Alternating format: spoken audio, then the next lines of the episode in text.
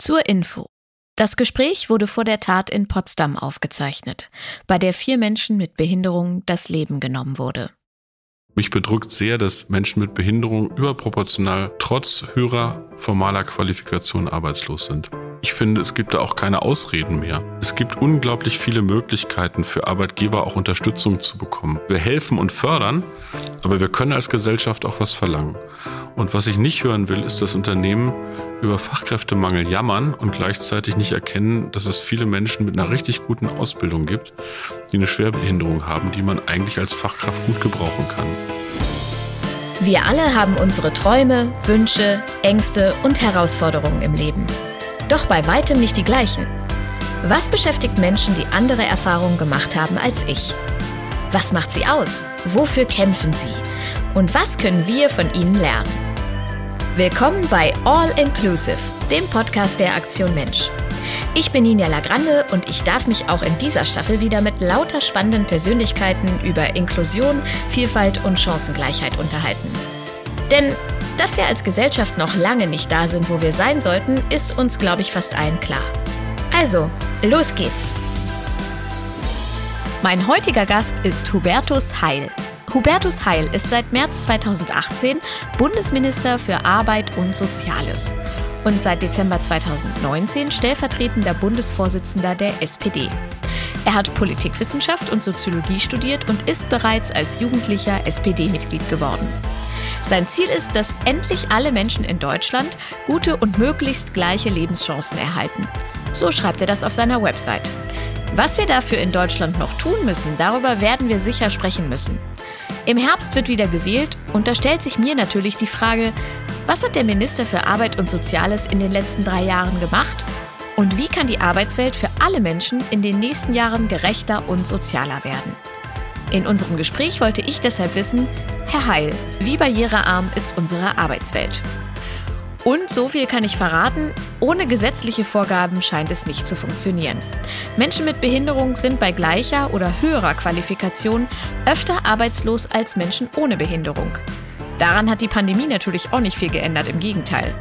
Was jetzt dringend passieren muss, worauf Hubertus Heil besonders stolz ist und was er für die nächste Legislatur plant, das hört ihr jetzt. Viel Spaß!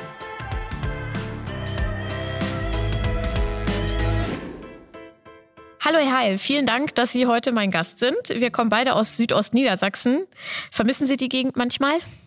Ja klar, gerade im Moment. Also meine Heimatstadt ist Peine und äh, was ich besonders vermisse, sind zwei Dinge. Im Moment an einem Sonnabend durch eine Fußgängerzone zu laufen, mit Leuten zu reden, das geht in der Pandemie nicht und vielleicht an einem lauen Frühlingsabend auf dem Peiner Marktplatz ein Bier zu trinken. Das heißt bei uns übrigens Herke das vermisse ich ein bisschen im Moment. Ich mache am Anfang äh, mal so ein kleines Aufwärmspiel mit hm. meinen Gästen. Und äh, mit Ihnen würde ich gerne Folgendes machen. Ich fange den Satz an und Sie beenden ihn. Also, wenn wir schon bei Peine sind. Wenn ich an Peine denke, schätze ich besonders. Ein Zusammenhalt in einer sehr bunten Stadt, die viel erlebt hat. Berlin ist oft. Laut und schnell. Abschalten kann ich am besten, wenn. Beim Lesen und beim Kochen. Das Beste an Arbeits- und Sozialpolitik ist, dass man konkret den Lebensalter von Menschen verbessern kann. Das Schwierigste an Arbeits- und Sozialpolitik ist, derzeit manchmal mein Koalitionspartner. Wenn ich auf bundespolitischer Ebene eine Sache sofort ändern könnte, wäre es, dafür zu sorgen, dass wir im Bereich der Bildung endlich gleiche Standards in ganz Deutschland haben, dass jedes Kind die gleichen Chancen hat. Ich höre am liebsten wenn es um Musik geht, zum Beispiel Bruce Springsteen. Ich habe äh, heute im Zug hierher ein Live-Konzert von Simon Garfunkel im Central Park äh, gehört und bin richtig wehmütig geworden, weil die Leute da so schreien und applaudieren und ich dachte, oh Gott, ich vermisse das so doll. Also ja. Kann ich super nachvollziehen. Mein letztes Konzert im 2019 war ein Grönemeyer-Konzert in der Berliner Waldbühne und es war so ein schöner, warmer Abend und es war klasse, es war super und es kommt wieder. Hoffentlich. Meine Kinder sagen, oh Papa, wenn. Äh, wenn ich ihnen wieder versuche, die Welt zu erklären. das war's schon. Steigen wir richtig ins Gespräch ein. Sie sind schon mit 16 in die SPD eingetreten, Haben Sie schon immer gewusst, ich werde Politiker? Nee, ich bin mit sogar 15 in die SPD Ach. eingetreten. Äh, das war da nicht ganz legal. Man durfte erst ab 16, heute darf man ab 14. Aber das war nicht, äh, um Politiker zu werden, sondern weil mich einfach Dinge gestört haben. Äh, und vor allen Dingen in der Schule.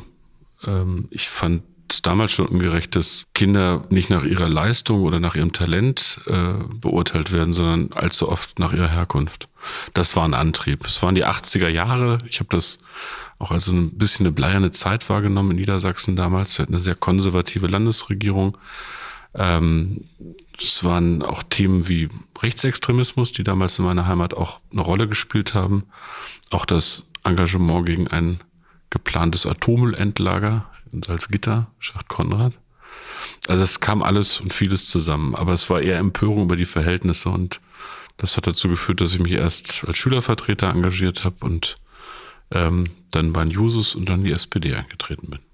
Hatten Sie mit äh, 15, 16 die gleichen Motivationen und Überzeugungen wie heute oder verändert sich das auch? Also ich hatte ein paar Vorstellungen, die ich heute nicht mehr habe vom Leben und äh, auch von der Gesellschaft. Aber so der Grundantrieb, ich hätte das wahrscheinlich früher nicht so ausgedrückt, aber dafür zu sorgen, dass das Leben für die Menschen offen ist. Dass nicht Herkunft, Hautfarbe oder Geschlecht die Menschen auf ihre Verhältnisse festnageln, sondern dass man selbstbestimmt leben kann, dass man Autorin oder Autor des eigenen Lebens sein kann. Also eine Idee von Selbstbestimmung, Emanzipation und Freiheit. Das war, glaube ich, mein Antrieb und das ist es immer noch. Ich stelle mir Politik oft frustrierend vor, weil man irgendwie immer Kompromisse machen muss. Ist das so? Ja, manchmal bete ich, Herr, gib mir Geduld, aber sofort. ähm, aber zur Demokratie gehört auch Interessenausgleich. Und ich halte einen guten Kompromiss nicht für ein Schimpfwort. Das ist ja in Deutschland inzwischen üblich geworden, immer vor das Wort Kompromiss faul zu reden. Aber eine, eine Gesellschaft mit sehr unterschiedlichen Interessen, die braucht auch Ausgleich, Balance. Und wer sozialen Fortschritt will, der muss auch zu Kompromissen in der Lage sein. Man muss dann immer ein Gefühl dafür bekommen, wo man einschlagen kann, also wo genug Fortschritt drin ist und wo das kippt. Man muss auch Nein sagen können. Ähm, man muss einen festen Willen haben, aber man kann was bewegen. Und ich glaube, ähm, bei aller Demut und Bescheidenheit, wissend, was wir auch nicht geschafft haben, dass ich in den letzten zwei, drei Jahren als Arbeitsminister doch ein paar Dinge habe bewegen können. Nicht nur in der Krise, auch davor. Äh, zum Beispiel der Kampf um die Grundrente war mir ein ganz wichtiges Anliegen. So, und wenn ich dann erlebe, dass das Menschen konkret hilft und auch wenn es noch nicht 100 Prozent meiner Vorstellung ist, dann ist es eher Antrieb, weiterzukämpfen. Wie bleiben Sie mit Menschen in Kontakt, äh, deren Lebenswelt Ihre Arbeit auch berührt? Also Arbeitnehmerinnen, Arbeitnehmer, Menschen mit Behinderungen. Also nicht nur dadurch, dass ich ganz viel Begegnungen habe, die jetzt leider in Pandemiezeiten sehr digital geworden sind äh, und viel in der Republik normalerweise unterwegs bin, in Betrieben, in Einrichtungen, äh, in meinem eigenen Wahlkreis mit Bürgerinnen und Bürgern. Wie gesagt, die beste Bürgerinnen und Bürgersprechstunde ist gar nicht zu einer einzuladen, sondern durch die Fußgängerzone zu gehen, mit den Leuten bei Schiebung Kaffee zu trinken, da wird man auch angesprochen. Und die Erdung sozusagen zum in Anführungsstrichen normalen Leben jenseits der berühmten Berliner Blase, das ist natürlich Freunde und Bekannte auch außerhalb der Politik. Ich habe eine Familie, ich habe Brüder, die in ganz anderen Bereichen arbeiten. Ähm, und da kriege ich schon mit, was auch in anderen Bereichen los ist. Nicht in allen, das behaupte ich nicht. Äh, ich bin auch nach wie vor neugierig, Teile der Gesellschaft kennenzulernen, zu denen ich keinen unmittelbaren Bezug habe. Aber es sind viele, die sozusagen auch für andere sprechen, in Verbänden, in NGOs, in Gewerkschaften, bei Werkstatträten, bei Betriebs- und Personalräten. Also man kriegt nicht immer alles mit, aber ich glaube schon, dass ich erreichbar bin und auch ein, mir einen Sensus bewahrt habe. Gibt es Tage, an denen Sie keine Lust haben, zur Arbeit zu gehen? Also wenn, würde ich das als Arbeitsminister natürlich nicht zugeben. Ich arbeite echt gerne. Und das ist auch meine Grundmotivation. Das ist eine, eigentlich eine verdammt große Ehre, ähm, demokratisch legitimierte Zeit lang das machen zu dürfen. Weil man gestalten kann, weil man mithelfen kann, dass unser Land durch jetzt dann doch eine ganz schwierige Zeit kommt. Es gibt natürlich auch Rückschläge und Frustrationen, das ist ganz klar. Und man ärgert sich manchmal natürlich über die, die einen aufhalten, wenn man was vorhat. Ähm, ganz selten auch mal über die eigene Partei, aber das äh, kommt recht selten vor. Inwiefern hat Corona die Arbeitswelt beeinflusst? Ja, ganz dramatisch äh, finde ich. Erstmal dadurch, dass es nicht nur die größte Gesundheitskrise unserer Generation ist, sondern es ist auch die größte Wirtschaftskrise, die wir bisher erlebt haben. Und in erster Linie geht es dann darum, um Arbeitsplätze zu kämpfen, äh, um Ausbildungsplätze zu kämpfen. Das machen wir in Deutschland, wie ich finde, trotz aller Rückschläge und leider ist die Zahl der Arbeitslosen auch bei uns gestiegen, ähm, zum Beispiel recht erfolgreich mit dem Instrument der Kurzarbeit. Kurzarbeit, ne? Man hört das seit einem Jahr so oft, aber was ist das eigentlich? Kurzarbeit ist ein Mittel für Arbeitgeberinnen in einer vorübergehend schlechten Auftragslage, also sagen wir mal eine Pandemie, die Mitarbeiterinnen trotzdem halten zu können. Als Angestellte oder Angestellter bekomme ich dann in der Regel nicht meinen kompletten Nettolohn, muss aber auch viel, viel weniger arbeiten. Grundsätzlich sichert dieses Mittel ab, dass Firmen in einer Krise sofort sehr vielen Menschen kündigen müssen, weil sie sie nicht mehr bezahlen können. Eine langfristige Lösung kann das für beide Seiten aber trotzdem nicht sein. Und Selbstständige wie ich haben keinen Anspruch auf Kurzarbeitergeld. Je nach Versicherungssituation bekommen Selbstständige bei keinen oder zu wenig Einnahmen Arbeitslosengeld oder können die Grundsicherung beantragen. Aber die Arbeitswelt hat sich auch anderweitig geändert. Zum Beispiel erleben wir einen riesen Digitalisierungsschub im Moment. Ähm, Stichwort mobiles Arbeiten oder Homeoffice. Also mein Eindruck ist, wir haben, Corona ist zum einen so ein Brennglas. Wir sehen im Guten, was in der Gesellschaft vorher schon da war und jetzt zutage kommt. Und wir sehen unsere Defizite ganz massiv bei digitaler Bildung beispielsweise, Infrastruktur, auch Lücken im Sozialstaat, wo es zu bürokratisch ist, zu lang dauert. Und gleichzeitig ist Corona ein Brandbeschleuniger für den Wandel von Wirtschaft und Arbeitsgesellschaft. Äh, durch die Trends, die in den 20er Jahren zu massivem Wandel führen werden, also durch Digitalisierung, auch Demografie der Arbeitswelt, also veränderter Altersaufbau und auch die Notwendigkeit, dass wir im Kampf gegen den menschengemachten Klimawandel unsere Wirtschaft umbauen und weiterentwickeln müssen. All das wird ein rasender Strukturwandel sein in den 20er Jahren. Nun komme ich aus Peine, habe ich vorhin gesagt. Also ich kenne ein bisschen Strukturwandel. Das hat mich auch geprägt. Ich bin jetzt ähm, 48 Jahre alt. In meiner Kindheit und Jugend waren in dieser Stadt mit 50.000 Einwohnern noch 10.000 Menschen im Stahlwerk beschäftigt. Heute sind es 800. Also ein Prozess eines Strukturwandels, den wir eigentlich am Ende ganz gut hinbekommen haben. Der Unterschied ist nur, wir reden hier nicht über 30 oder 40 Jahre, wir reden über die nächsten fünf oder zehn Jahre. Und deshalb muss man in dieser Krise nicht nur Krisenmanagement am Arbeitsmarkt betreiben und soziale Härten, wo es immer geht, abfedern. Man muss auch begreifen, dass man jetzt schon die Weichen für morgen stellen muss, für die Arbeit von morgen, wenn man so will. Ich habe immer so ein bisschen das Gefühl, dass das Homeoffice als das Allheilmittel aufgenommen wird, aber für viele Berufe ist es ja gar nicht möglich, ins Homeoffice zu gehen. Ne? PolizistInnen, Leute aus der Pflege, Einzelhandel und so weiter. Wie sehen Sie das? Ja, absolut. Also wir brauchen dann ein sehr differenziertes Bild. Man muss mal ein bisschen unterscheiden. Ähm, wir haben jetzt in diesem ungeplanten Großversuch von Corona im Homeoffice zum einen erstmal erlebt, dass es doch in viel, viel mehr Berufen und Tätigkeiten möglich ist, in denen man früher gesagt hat, geht nicht. Aber das allein aus Gründen des Infektionsschutzes, also um soziale Kontakte zu unterbrechen. Aber ich habe nie verkannt, dass die meisten Arbeitnehmerinnen und Arbeitnehmer übrigens immer am Arbeitsplatz gearbeitet haben, ob in der Produktion oder wenn man als Bäcker oder Bäckerin die Brötchen nicht von zu Hause aus backen kann, in der Regel an der Supermarktkasse äh, äh Menschen arbeiten, in der Lagerlogistik äh, oder beispielsweise bei Pflege und Gesundheit. Und trotzdem müssen wir ein paar Erfahrungen aus dieser Homeoffice oder mobilen Arbeitdebatte ziehen. Es gibt Menschen, die wollen vielleicht nach dieser Krise, wenn es auch um neue Freiheiten geht, wir brauchen ja alle Freiheit nach dieser Krise und diesen Einschränkungen, ähm, vielleicht mal eine Zeit im Homeoffice arbeiten, um eine bessere Balance zwischen Beruf und Familie hinzubekommen. Ähm, und da will ich, dass wir das mehr möglich machen, wie zum Beispiel in den Niederlanden. Wir müssen aber auch dafür sorgen, dass Homeoffice nicht zur vollständigen Grenzung ins Privatleben äh, führt, dass auch im Homeoffice mal Feierabend ist. Dass wir ganz praktische Fragen zum Beispiel im Unfallversicherungsschutz klären. Ähm, also ich will einen neuen Rechtsrahmen für mobile Arbeiten, das niemanden zwingt, aber mehr ermöglicht, vor allen Dingen für Beschäftigte und auch ein zeitgemäßer Rahmen ist. Denn wir werden mehr mobiles und ortsflexibles Arbeiten haben. Nicht für alle, Deshalb war es zum Beispiel wichtig, wenn es jetzt um Infektionsschutz äh, ging, ähm, auch dafür zu sorgen, dass die, die am Arbeitsplatz arbeiten müssen, durch zum Beispiel Testen, Masken, Hygieneregeln möglichst gut geschützt werden. Da will ich ganz offen sagen, mangelt es inzwischen nicht mehr an Regeln, ähm, sondern an konsequenter Durchsetzung, auch durch die zuständigen Länderbehörden, ähm, weil Arbeit immer eine gleiche Würde hat, egal ob man jetzt vor Ort arbeiten muss. Übrigens oft viele Leute, die den Laden am Laufen halten zu ganz schlechten Lohn- und Arbeitsbedingungen oder ob man von zu Hause aus arbeitet. Das darf man nicht gegeneinander spielen, aber wir brauchen insgesamt einen neuen Rahmen. Ach ja, und eine persönliche Erfahrung habe ich auch gemacht. Homeoffice und Homeschooling, das geht gar nicht zusammen und das sollte auch nicht der Richtig. Normalfall sein. Ähm, ich habe in dieser Podcast-Reihe schon mit vielen Leuten darüber gesprochen, dass die Pandemie auch die soziale Schere noch weiter auseinandergehen lässt. Ähm, wie wollen Sie Leuten, die von Armut betroffen sind, durch diese schwierige Phase helfen? Also durch ganz konkrete Dinge.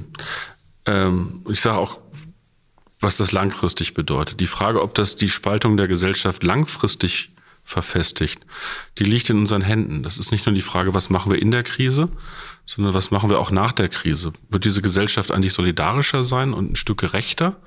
Oder geht es dann richtig auseinander, weil zum Beispiel Lasten dieser Krise, die auch finanziell entstanden sind, äh, ungleich verteilt werden? In dieser Krise war es mir erstmal wichtig, Menschen vor Abstieg zu bewahren, wo immer das ging. Zum Beispiel, indem wir mit Kurzarbeit Menschen in Arbeit gesichert haben. Und das ist millionenfach gelungen. Ähm, und Härten für die abzufedern, die schon abgehängt waren in vielen Bereichen. Also zum Beispiel in der Grundsicherung, um es ganz konkret zu sagen. Wir haben beispielsweise ähm, dafür gesorgt, dass der Kinderbonus äh, nicht auf die Grundsicherung angerechnet wurde. Also das heißt auch, dass benachteiligte Familien und Kindern was davon hatten. Es ging darum, auch Masken zur Verfügung zu stellen oder jetzt den Corona-Zuschlag auch zur Grundsicherung zu organisieren. Und gerade nochmal, was das Thema Kinder betrifft und Jugendliche, die ja oft besonders jetzt auch bei Homeschooling nicht die Chancen haben, die andere haben, wo Papa und Mama daneben hocken und immer schön hinterher als Hilfslehrer und Hilfslehrer unterwegs sind. Dafür brauchen, und dafür setze ich mich ein, wir ein umfassendes Aufholpaket, damit sich das nicht dauerhaft verfestigt.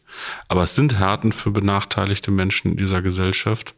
Ähm, und das muss ein Aufruf sein, wie gesagt, nicht nur jetzt Härten abzumildern und abzufedern, sondern ein paar grundlegende Konsequenzen zu ziehen in der Art, wie wir Sozialstaat organisieren und wie wir vor allen Dingen Aufstieg organisieren. Was mich auch wirklich ärgert, ist nach wie vor, dass wir sehr, sehr viele Menschen haben, über die wir vorhin geredet haben, die den Laden am Laufen halten, nicht im Homeoffice, sondern in der ersten Linie arbeiten. Vor allen Dingen übrigens viele Frauen und die am Anfang dieser Pandemie wahnsinnig viel Zuspruch, Respekt und Applaus bekommen haben bei denen sich aber über die Länge dieser Pandemie das inzwischen ziemlich hohl anhört manchmal sogar fast verächtlich nachhalt, wenn wir nicht dafür sorgen, dass die Lohn- und Arbeitsbedingungen auch besser werden. Nicht nur in der Pflege übrigens, sondern auch im Einzelhandel. Ähm, das ist eine Frage des Respekts, aber auch der Vernunft, dass wir da besser werden. Und deshalb, wir müssen den Mindestlohn erhöhen und wir müssen auch dafür sorgen, dass es mehr Tarifbindungen gibt. Denn da, wo ein Tarifvertrag ist, sind in der Regel die Arbeits- und Lohnbedingungen für Menschen besser. Corona ist ja nun offensichtlich keine kurzzeitige Geschichte, das haben jetzt irgendwie alle mitbekommen. Wie wollen Sie sicherstellen, dass ähm, nicht zu viele Menschen ihre Jobs verlieren? Weil ich habe so auch so ein bisschen das Gefühl, das fängt ja gerade erst an. Also auch wenn wir uns dann wieder bewegen können und im Biergarten sitzen können und so, wird das für die Wirtschaft ja noch lange Auswirkungen haben wahrscheinlich. Ja, wobei wir das nach Branchen sehr unterschiedlich sehen. Also mhm. es sind natürlich die Branchen jetzt besonders gebeutelt und getroffen, die durch Lockdown-Maßnahmen eingeschränkt sind. Also Veranstaltungsgewerbe, Kulturbereich, Hotels, Gaststätten, Teile des Einzelhandels. Wir haben aber auch andere Bereiche, ähm, die inzwischen wieder anlaufen, zum Beispiel in der industriellen Produktion, weil die Nachfrage aus China zum Beispiel wieder angesprungen ist. Wir haben auch Bereiche, die richtig gut verdient haben in dieser Krise. Das sieht man oft nicht, also im Onlinehandel beispielsweise. Also das ist sehr, sehr differenziert. Was mir wichtig war, dass wir erstmal Brücken über dieses tiefe wirtschaftliche Tal ähm, bauen. Und bei allem, was wir feststellen, was nicht funktioniert, und das ist ja eine heftige Debatte, wo Politik zu spät waren, wo Hilfen zu spät angekommen sind oder wo wir bei der Impfstoffbeschaffung hinterher gehangen haben, ähm, finde ich, muss man den Blick auch auf das richten, was doch gut funktioniert hat. Und das ist zum Beispiel, dass der Sozialstaat in der Lage war, mit diesem Instrument der Kurzarbeit, was funktioniert hat, millionenfach, erstmal Millionen von Arbeitsplätzen zu sichern, damit übrigens Unternehmen nach der Krise auch wieder durchstarten können mit ihren Fachkräften. Ähm, und wir können in Deutschland in so einer Krise, das muss ich auch als Arbeitsminister offen bekennen, nicht für jeden Arbeitsplatz garantieren. Aber wir können um jeden Arbeitsplatz kämpfen. Und das machen wir nach wie vor. Und das funktioniert auch. Davon bin ich überzeugt. Jedenfalls, wenn man das mal vergleicht mit anderen Ländern. In den USA sind in dieser Krise äh, im letzten Jahr Millionen von Arbeitsplätzen verschwunden. Auch in Deutschland ist die Arbeitslosigkeit gestiegen. Aber ich glaube, dass uns das helfen wird, auch wieder aufholen zu können. Dass wir jetzt nicht einfach zugucken, wie äh, diese Krise zur Rückkehr von Massenarbeitslosigkeit führt, wie wir sie noch vor 20 oder 30 Jahren in Deutschland gekannt haben. Wie schätzen Sie die Auswirkungen von Corona auf Menschen mit Behinderung und Inklusion ein? Also für viele Menschen, glaube ich, unglaublich bedrückend. Ähm, zum Beispiel für Menschen mit kognitiven Einschränkungen, ähm, die oft sehr verängstigt waren äh, über eine Situation, die ja von jetzt auf gleich in der ersten Phase der Pandemie für viele sehr, sehr düster wurden auch im Bereich der sozialen Kontakte, der Einschränkungen, die notwendig waren, um die Gesundheit von Menschen zu schützen, um äh, auch das zu verhindern, was zum Beispiel in stationären Einrichtungen äh, der Pflege passiert ist, wo ja sehr, sehr viele Menschen auch leider Gottes gestorben sind. Deshalb waren Einschränkungen notwendig. Aber das hat eben auch dazu geführt, dass Nähe, dass soziale Kontakte besonders auch bei Menschen, die besondere Zuwendungen brauchen, ähm, ähm, gefehlt haben. In anderen Bereichen für andere Einschränkungen glaube ich, dass es sehr praktische ähm, Schwierigkeiten gegeben hat. Zum Beispiel für äh, Menschen mit Hörbehinderung, wenn Masken getragen wurden, man nicht Lippen lesen konnten beispielsweise. Also es gibt viele Menschen auch mit Einschränkungen, Behinderungen, auch viele schwerbehinderte Menschen, die gut durch die Zeit gekommen sind, äh, weil sie Solidarität erfahren haben oder weil sie sich zurechtgefunden haben. Aber ich mache mir überhaupt keine Illusion, dass es für viele, viele Menschen mit Behinderung eine verdammt schwierige Zeit ist. Viele Menschen mit Behinderungen sind ja in Werkstätten beschäftigt, in denen sie im Schnitt 250 Euro im Monat verdienen. Jetzt haben Sie auf Ihrer Website geschrieben, das habe ich gelesen, dass alle Menschen gute und möglichst gleiche Lebensbedingungen in Deutschland haben sollen. Warum verdienen die Angestellten in Werkstätten dann nicht den Mindestlohn? Es ist schwierig zu erklären. Es hat ähm, rein rechtlich mit der Tatsache zu tun, dass da ein gewachsenes System ist, das äh, besondere Rechte auch kennt. Also rechtlich gesprochen sind das keine Arbeitsplätze, sondern arbeitnehmerähnliche Beschäftigungsverhältnisse. Ja. Aber das ist ja keine befriedigende Antwort für nee. das berechtigte Anliegen. ähm, und deshalb werden wir das System weiterentwickeln müssen. Also dazu haben wir auch Vorbereitungen auf den Weg gebracht, ähm, um dieses System, auch das Vergütungssystem äh, zu verbessern. dabei haben wir nicht nur Wissenschaftlerinnen und Wissenschaftler einbezogen und ähm, äh, Betreiber von Werkstätten, sondern vor allen Dingen Menschen, die in Werkstätten arbeiten. Also auch über die Werkstatträte beispielsweise. Ähm, mein Ziel ist, dass das in der nächsten Legislaturperiode auch eine Reform gibt in diesem Bereich. Allerdings muss man den Gesamtkontext sehen, das gehört auch dazu.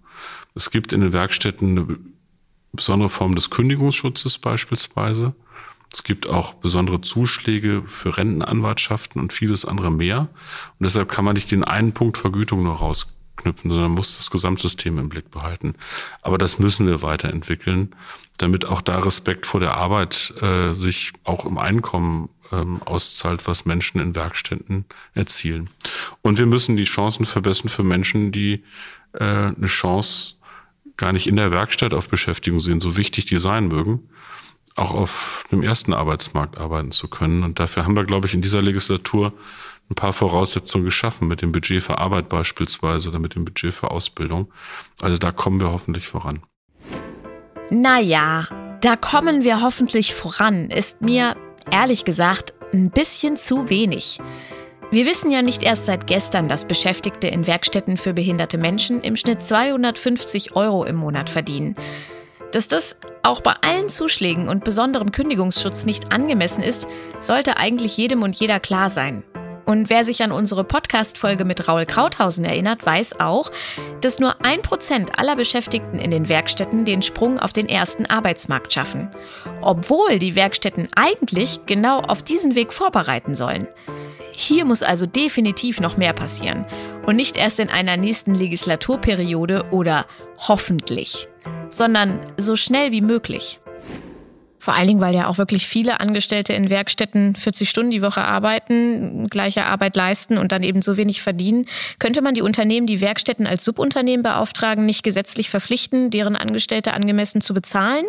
Und sind Sie im Austausch mit Angestellten in den Werkstätten? Das bin ich. Also meine Fraktion hat beispielsweise regelmäßig nicht nur Betriebs- und Personalräte-Konferenzen, sondern lädt dazu auch ähm, äh, die Werkstatträte ein. Und ich bin auch im Kontakt zu den Leuten in meinem eigenen Wahlkreis, die in Werkstätten arbeiten und habe eine Reihe von Treffen gehabt, wie gesagt, leider im Moment immer digital, ähm, wo das eine Rolle gespielt hat. Und die Zusage ist klar, wir werden das System weiterentwickeln.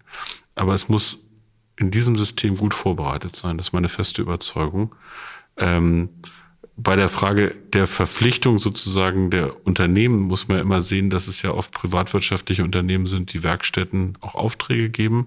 Das ist für den Staat nicht ganz einfach zu regulieren, sondern es muss dann eine Entwicklung des Systems sein, auch in der Finanzierung, ähm, die wir so sicherstellen, dass es Werkstätten als Angebot nach wie vor gibt.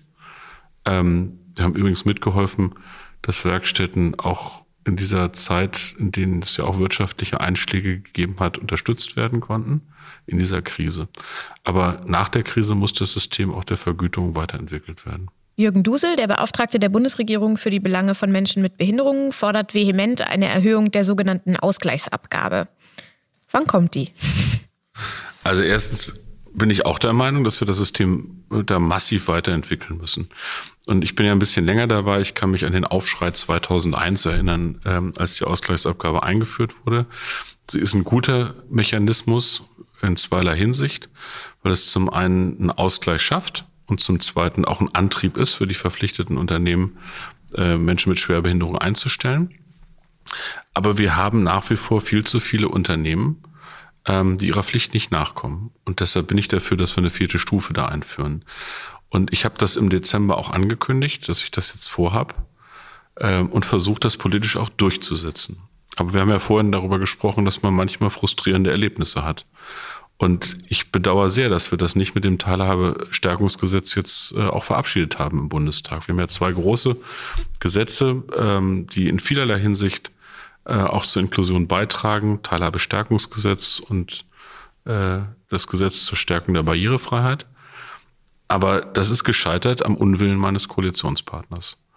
Und wenn das jetzt gescheitert ist, ist es für mich aber kein Grund, die Flinte ins Korn zu werfen. Das muss einer der wesentlichen Projekte einer neuen Bundesregierung nach der Bundestagswahl sein. Und dafür kämpfe ich auch um politische Mehrheiten.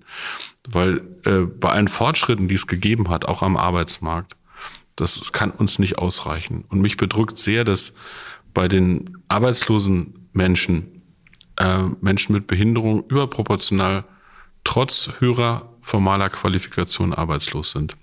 Und ich finde, es gibt da auch keine Ausreden mehr. Ähm, es gibt unglaublich viele Möglichkeiten für Arbeitgeber auch Unterstützung zu bekommen, beispielsweise über die Inklusionsämter. Übrigens mit dem Teilhabestärkungsgesetz schaffen wir eine Ansprechstelle für kleine und mittelständische Unternehmen ganz wichtig, damit man auch weiß, was man an Unterstützung bekommt, weil da gibt es viele Vorurteile, dass bei Einstellung von Menschen mit Behinderung man sich ganz viel Bürokratie ranholt oder ähnliches. Also wir helfen und fördern, aber wir können als Gesellschaft auch was verlangen.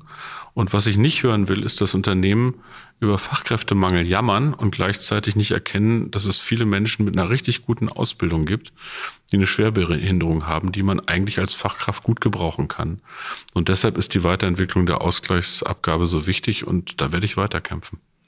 Ist es denn, ähm, also ist die Ausgleichsabgabe denn das einzige Mittel oder was könnten wir noch machen, um mehr Menschen mit Behinderung in den sogenannten ersten Arbeitsmarkt zu bekommen? Nein, das ist nicht das einzige Mittel, aber es ist ein wesentliches Element.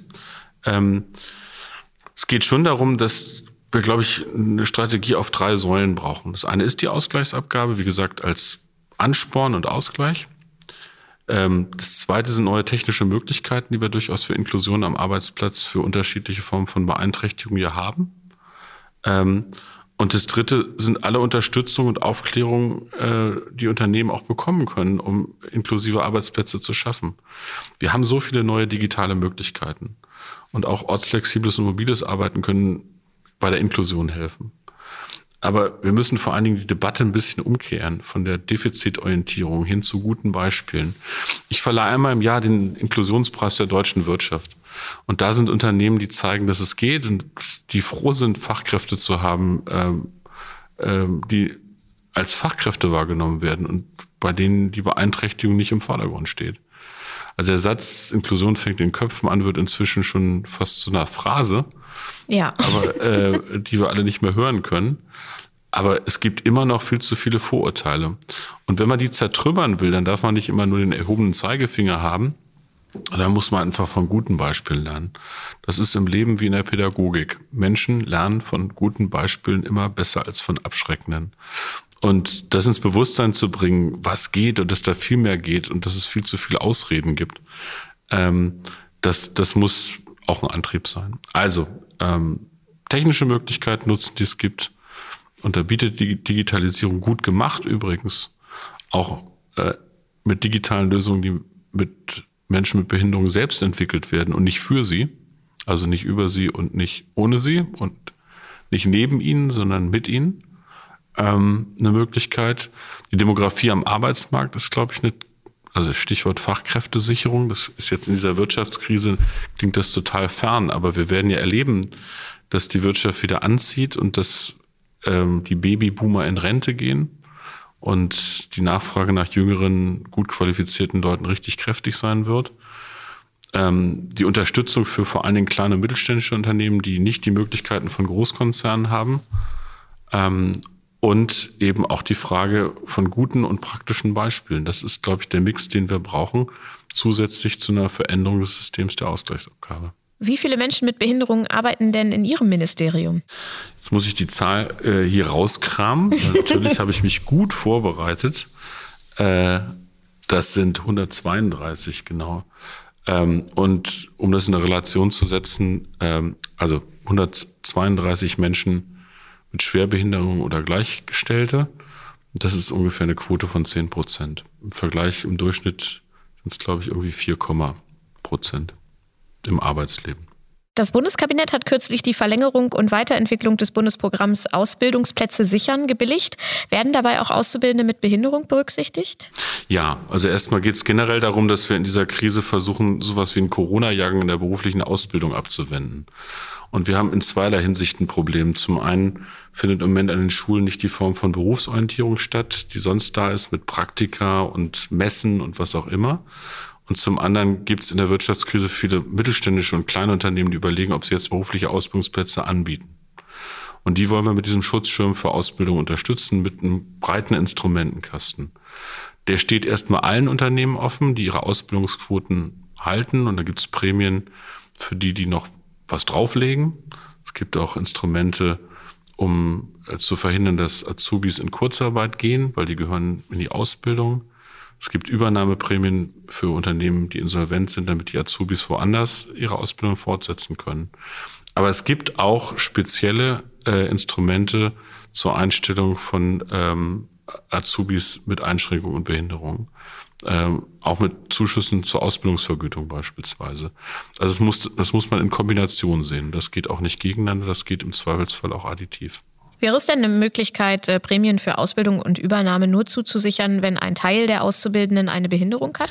Nee, das fände ich nicht richtig. Also plausibel, dass auf den ersten Blick klingen mag, ähm, weil wir haben auch noch andere Gruppen von benachteiligten Jugendlichen, also vor allen Dingen auch viele mit Migrationshintergrund, die es nach wie vor auf dem Ausbildungsmarkt manchmal auch aufgrund von diskriminierenden Strukturen sehr, sehr schwer haben.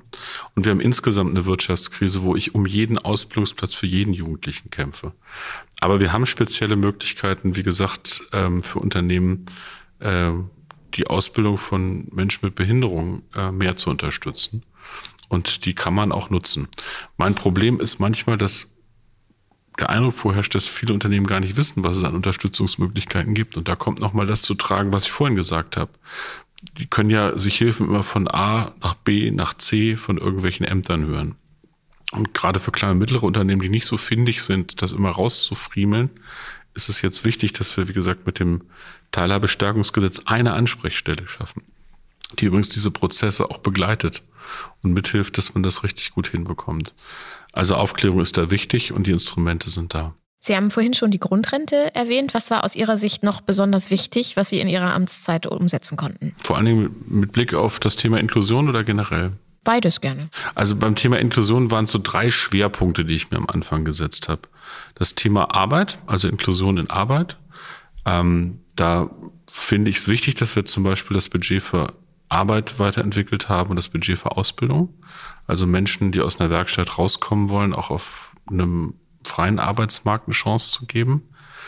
Es ist zweitens das Thema Barrierefreiheit im umfassenden Sinne. Ähm, und mit dem Gesetz zur Stärkung der Barrierefreiheit gehen wir da zumindest was Produkte und Dienstleistungen äh, betrifft einen größeren Schritt. Ähm, und wir machen ganz praktische Dinge. Das mag einige zum Schmunzeln bringen, aber dass wir jetzt beispielsweise dafür sorgen, dass man mit Assistenzhunden auch überall hin kann, ist für viele Menschen ganz wichtig, nicht nur für sehbehinderte und blinde Menschen, sondern zum Beispiel auch, ich habe Soldatinnen und Soldaten kennengelernt, die so posttraumatische Belastungsstörungen aus Auslandseinsätzen haben, für die ähm, äh, ein Assistenzhund sehr, sehr wichtig sein kann kenne auch viele Kleinwüchsige, oder viele ist übertrieben, aber einige kleinwüchsige Menschen, für die ein Assistenzhund total wichtig ist. Ja, ja. so ein Assistenzhund kann manchmal viel mehr als viele technische Hilfen. Das ja. habe ich auch erst gelernt, das muss ich sagen. Aber dass wir jetzt zumindest den Schritt schaffen, dass die überall hin können und vielleicht irgendwann auch den Schritt schaffen, dass die Krankenkasse das bezahlt, das würde ich mir noch dazu wünschen, ist wichtig. Assistenzhunde werden in vielen Bereichen eingesetzt. Ich habe zum Beispiel erst vor kurzem gelernt, dass auch Menschen mit Diabetes Assistenzhunde haben können, da diese durch spezielles Training Unter- und Überzuckerung anzeigen können. Dass Assistenzhunde jetzt überall mit hingenommen werden dürfen, auch in Räume, in denen Hunde sonst verboten sind, ist ein Part des neuen Teilhabestärkungsgesetzes. Das neue Gesetz regelt auch die erweiterten Möglichkeiten des Budgets für Arbeit. Zum Beispiel, dass Menschen, die schon einige Zeit in einer Werkstatt gearbeitet haben, trotzdem noch eine Ausbildung auf dem ersten Arbeitsmarkt machen können. Diese Ausbildung zahlt dann nicht das Unternehmen, sondern der Staat. Nicht ins Gesetz geschafft hat es die Forderung nach Assistenz im Krankenhaus. Vielleicht erinnert ihr euch an diese Forderung aus dem Interview mit Jürgen Dusel. Sonst hört das gerne nochmal nach. Das Teilhabestärkungsgesetz ist ein wichtiger Schritt auf dem Weg zu mehr Inklusion. Nichtsdestotrotz fehlen auch hier noch viele Punkte, für die sich Verbände und Selbsthilfeorganisationen stark gemacht hatten. Auch ein Thema aus, aus, aus einer, aus einer Tabu-Ecke zu bringen, äh, war mir wichtig, nämlich das Thema Gewaltschutz äh, in Einrichtungen. Wir haben in den letzten 30, 40 Jahren ein wachsendes Bewusstsein für auch die Verletzlichkeit von Menschen mit Behinderungen äh, äh, gehabt. Aber wir haben in der Vergangenheit so viel furchtbare Dinge erlebt. Also nicht nur ähm, in Westdeutschland bis Ende der 70er Jahre in der Psychiatrie beispielsweise, äh, in der DDR noch bis 1990. Ähm, die Situation von Übergriffigkeit und äh, auch von Missbrauch, die in vielen Einrichtungen stattgefunden hat. Und dass wir jetzt verankert haben, dass es Gewaltschutzkonzepte in den Einrichtungen geben muss und dass man mehr hinguckt, ist mir ein ganz, ganz wichtiges Anliegen gewesen. So, das sind so ein paar Dinge aus der Inklusionspolitik. Ich habe mich manchmal gefragt, auch in der Zeit, ist das jetzt immer das große Rad? Weil in der letzten Legislaturperiode noch eine ganz große gesellschaftliche Debatte um das Bundesteilhabegesetz stattgefunden hat. Aber ich glaube, dass es viele praktische Dinge gibt und auch Mosaiksteine, die dann doch auch ein Bild ergeben haben, die wir in dieser Legislaturperiode bewegt haben. Und wenn Sie mich fragen, reicht das aus? Nee, weitem nicht. Es muss weitergehen, nicht nur beim Thema Ausgleichsabgabe. Also die Themen Arbeit, die Themen Barrierefreiheit waren wichtig. Und ein anderes Thema, was gar nicht so in meinem Ressortbereich äh, war, war mir ein Anliegen, das dann leider erst durch Gerichte mitbewegt wurde, nämlich dass wir den unmöglichen Wahlrechtsausschluss von Menschen mit Behinderung, den es immer noch gegeben hat, endlich überwunden haben. So, ansonsten haben wir viele Vorhaben gehabt im Bereich der Arbeitsmarkt- und Sozialpolitik. Die Grundrente war wichtig, aber auch der soziale Arbeitsmarkt für Menschen, die auf dem freien Arbeitsmarkt überhaupt keine Chance mehr hatten. Ähm, das Lieferkettengesetz ist im Moment eins, was mich beschäftigt. Da geht es um faire Arbeitsbedingungen weltweit und unternehmerische Sorgfaltspflichten. Und natürlich all das, was wir jetzt seit Corona im Krisenmanagement an den Start gebracht haben. Ähm, also arbeitsreich, aber heißt ja Arbeitsministerium, äh, macht auch Spaß, ein paar Sachen zu bewegen.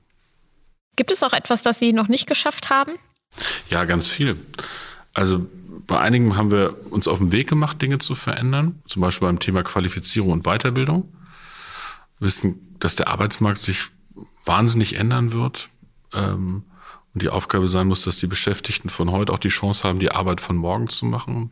Das heißt berufliche Bildung, Weiterbildung, nicht nur Ausbildung, sondern Qualifizierung. Wir müssen sowas wie eine Weiterbildungsrepublik werden. Meine Wahrnehmung ist, dass unser Sozialstaat in vielen Bereichen auch noch zu bürokratisch ist und zu nachsorgend. Also wir sind mit wahnsinnig viel Geld am Staat als Staat, ähm, wenn man so will, das Kind wieder aus dem Brunnen zu äh, holen, wenn es Not gibt. Aber eine präventive, eine vorsorgende, vorbeugende, befähigende Sozialpolitik, eine, die investiert äh, in Menschen, damit sie selbstbestimmt leben können, da müssen wir noch besser werden. Äh, ich will den Mindestlohn erhöhen und für mehr Tarifbindung sorgen. Also ich habe noch verdammt viel vor. Und ähm, dafür reicht diese Amtszeit nicht äh, aus. Deshalb kandidiere ich auch wieder für den Deutschen Bundestag. Und als letzte Frage, was wünschen Sie sich für die deutsche Gesellschaft kurz- und auch langfristig? Einheit in Vielfalt. Das heißt, ähm, wir sind eine diversere Gesellschaft, eine buntere Gesellschaft mit sehr vielen unterschiedlichen Lebensentwürfen. Und das tut unserer Gesellschaft auch gut. Aber man kann eine Gesellschaft nicht zusammenhalten, wenn man nur das aus verschiedenen Einzelblickwinkeln sieht. Muss eine gesamte Gesellschaft im Blick haben. Also mehr Chancengleichheit und Zusammenhalt in einer Zeit rasanter Veränderung. Und das heißt für mich als Arbeitsminister dafür zu sorgen, dass ein moderner Sozialstaat einen Beitrag dazu leistet, Chancen und Schutz im Wandel zu organisieren. Das wünsche ich mir für dieses Land. Vielen, vielen Dank. Herzlichen Dank. Das war mein Gespräch mit Hubertus Heil. Mir gefällt tatsächlich, wie viele Themenfelder der Inklusion der Bundesminister auf dem Schirm hat. Es geht eben wirklich nicht mehr nur darum, die Barrieren in den Köpfen zu beseitigen, sondern mit konkreten politischen Vorgaben die Inklusion in der Arbeitswelt zu verbessern. Ich frage mich, warum sich die Politik und auch Herr Heil in diesem Interview mit dem Mindestlohn in den Werkstätten so schwer tut, wenn es doch gleichzeitig sein Anliegen ist, allen ein möglichst gleichberechtigtes Leben zu ermöglichen. Nichtsdestotrotz habe ich großen Respekt davor, die Arbeitswelt bundesweit durch diese Krise zu steuern und setze meine Hoffnungen auf eine neue Legislatur und weitere wichtige Schritte, um allen Menschen ein Leben mit guter Arbeit zu ermöglichen. Dieser Podcast hier ist ein Beispiel für gute Arbeit und wir freuen uns, wenn ihr uns ein Abo oder eine tolle Bewertung schenkt. Bis zum nächsten Mal. Tschüss!